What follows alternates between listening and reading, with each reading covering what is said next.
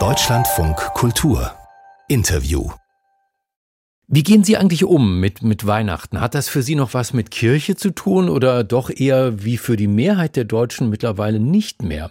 Im Jahr 2022 waren die Christen in Deutschland erstmals seit Jahrhunderten in der Minderheit. Nicht mal mehr jeder Zweite ist evangelischen oder katholischen Glaubens. Und dennoch werden auch dieses Jahr voraussichtlich die Kirchen zu Weihnachten wieder voll sein. Wie kommt das? Darüber möchte ich mit einem psychologischen Psychotherapeuten sprechen, mit Sebastian Murken. Er ist Honorarprofessor für Religionspsychologie an der Universität Marburg. Herr Murken, guten Morgen. Guten Morgen, Herr Karkowski.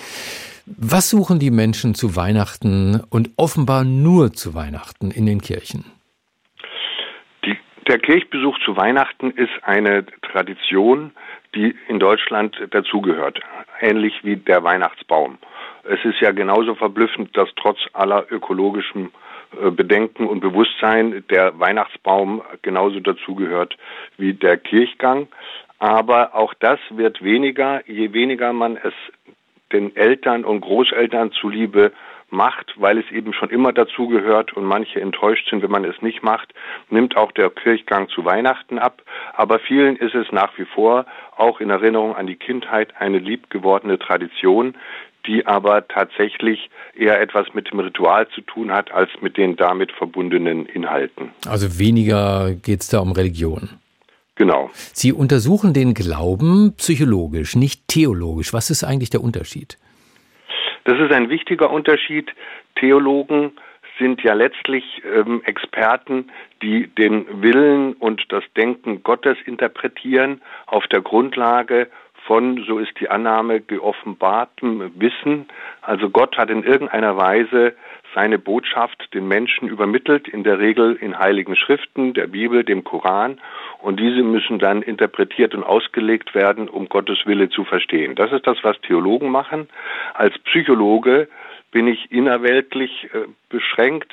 Ich habe keine Ahnung, was Gott denkt, will und möchte, sondern die Wissenschaft der Psychologie untersucht das Denken, Fühlen und Handeln der Menschen. Und insofern ist die religionspsychologische Perspektive eine Perspektive, die untersucht, was macht die Religion mit den Menschen, was macht der Mensch mit der Religion und wie wirkt es sich auf sein Denken, Fühlen und Handeln aus. Viele interessante Fragen. Äh Fangen wir mal mit einer an. Was steckt denn für Sie als Psychologe hinter dem Bedürfnis zu glauben? Ähm, das Bedürfnis zu glauben ist letztlich ein Bedürfnis, Antworten auf Fragen zu bekommen, die sonst schwer zu bekommen sind. Warum sind wir auf dieser Erde? Was passiert nach dem Tod? Was ist der Sinn des Ganzen? Ja, wie sollen wir zusammen leben? All das sind Fragen, die wir uns, wir Menschen uns stellen können, einfach weil wir ein selbstreflexives Bewusstsein haben, weil wir uns über uns nachdenken können, weil wir die Fragen stellen können, warum sind die Dinge so und nicht anders? Und darauf Antworten zu kriegen, ist ein tiefes Bedürfnis. Und ich würde sagen, wir haben nicht das Bedürfnis zu glauben, sondern der Glaube ist eine Antwort auf unser Bedürfnis, diese Fragen zu stellen und darauf Antworten zu bekommen.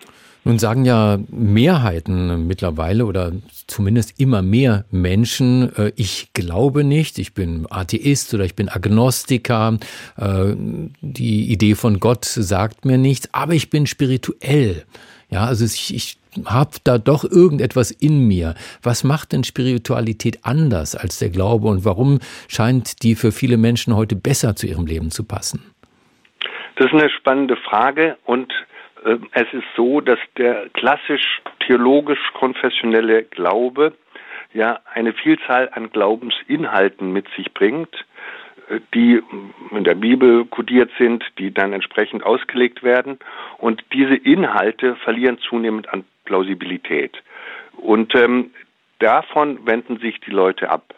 Soll man wirklich glauben, dass ähm, Maria zum Himmel aufgestiegen ist, an die Dreieinigkeit. All das erscheint vielen Menschen nicht mehr plausibel mit einem zunehmend naturwissenschaftlichen und anders geprägten Weltbild. Was aber bleibt, ist der Aspekt von Glaube, dass man in irgendeiner Weise sich wünscht, dass es Energien, Kräfte außerhalb des Wahrnehmbaren gibt, eine trans transzendente Ebene, die in irgendeiner Weise unserer immanenten weltlichen Ebene gegenübersteht. Und Spiritualität ist gekennzeichnet, dass wir zwar annehmen, dass es dort draußen irgendwie Kräfte, wohlwollende Energien und Bezugspunkte gibt, dass diese aber nicht kodiert sind in einem strengen, was soll ich tun, um zum Heil zu gelangen. Mhm. Das führt dann aber auch zu so kuriosen äh, Zusammenstellungen, dass Menschen sagen, okay, ich weiß, es kann keine Wiedergeburt, keine Auferstehung geben nach dem Tod, keine Jungfrauengeburt äh, äh, und Trotzdem sagen viele Menschen, aber ich glaube an Engel. Über 50 Prozent der Deutschen haben gesagt, sie glauben an Engel in einer Umfrage von 2016 vom Institut YouGov. Äh, und 2005 schon hat eine Forsa-Umfrage gezeigt, mehr Menschen glauben an Engel als an Gott. Wie interpretieren Sie das? Die, äh, dieses Phänomen, dass immer mehr Menschen an Engel glauben und Engel als ein religiöses Symbol allgegenwärtig sind und in vielen Formen verschenkt werden und so weiter, macht für mich deutlich, dass es einen Wunsch nach einem Bezug zu transzendenten Wesenheiten gibt, was Engel ja sind, aber gleichzeitig ähm, keine Bedürfnis danach, in strenger Form gesagt zu kriegen, wie man sein Leben gestalten soll, was man darf oder nicht.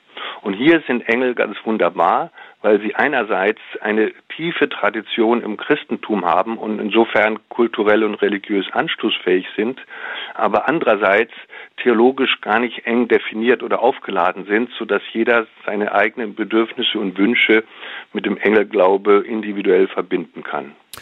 Warum Menschen Weihnachten und oft nur Weihnachten in die Kirchen gehen, warum Spiritualität in vielen Fällen den Glauben ablöst, dazu haben wir den Marburger Psychologen Sebastian Murken gehört. Herr Murken, herzlichen Dank für das Gespräch im Deutschlandfunk Kultur. Danke, gerne.